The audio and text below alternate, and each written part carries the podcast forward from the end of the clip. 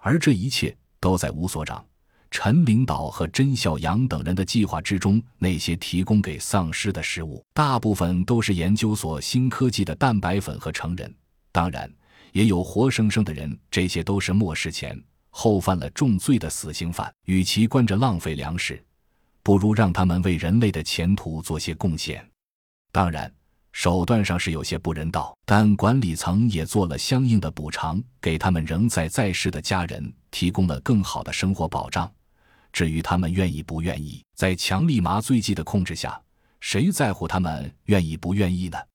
丧尸攻进来以后，药效差不多结束了，足够他们做出抵抗的动作，但绝不足以支撑他们逃离，所以就有了格雷格等人眼中真实的一幕。格雷格站在 L.C 城头，大有一种挥斥方遒、舍我其谁的意味在里头。不是号称西北最大的幸存者基地吗？不是号称陈兵百万、不可逾越吗？不是气势汹汹打破了 C.D 吗？今天这笔账要你们全还回来！格雷格大手一挥，酷酷地说了一个字：“退。”紧接着跳下城头，回到了车里，很绅士地拿出一瓶名贵红酒。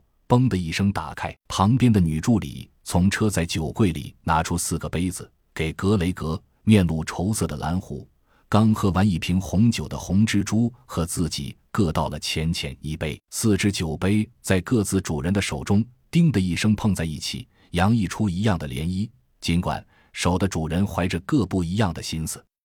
到了第二天早晨。三分之一的 LZ 城市区已经进入了丧尸大军的控制范围，而且这个范围还在不断扩大。丧尸大军已经进城的大概有一千五百万家，还有大概一半仍然甩在城外。格雷格酒后小睡了一会儿，醒来之后看着城内末世特征明显的建筑物，嘴角洋溢着快意的微笑。这时，蓝狐忽然出声道：“奇怪。”为什么这个城市里一个市民都没有？不是说有四百多万吗？都到哪去了？格雷格在自大，此时也发现了问题有些不对。是啊，几百万人呢。对了，他们说过最近要进行演练，准是藏在哪里？搜，全面搜。格雷格轻微有点恼火，藏什么？藏什么？迟早不都是我的猎物？为什么不乖乖等着你们的王来整编你们？带着怒火。格雷格下达了一个命令，让所有感染者全部进城，掘地三尺也要把那些藏起来的老鼠给我挖出来。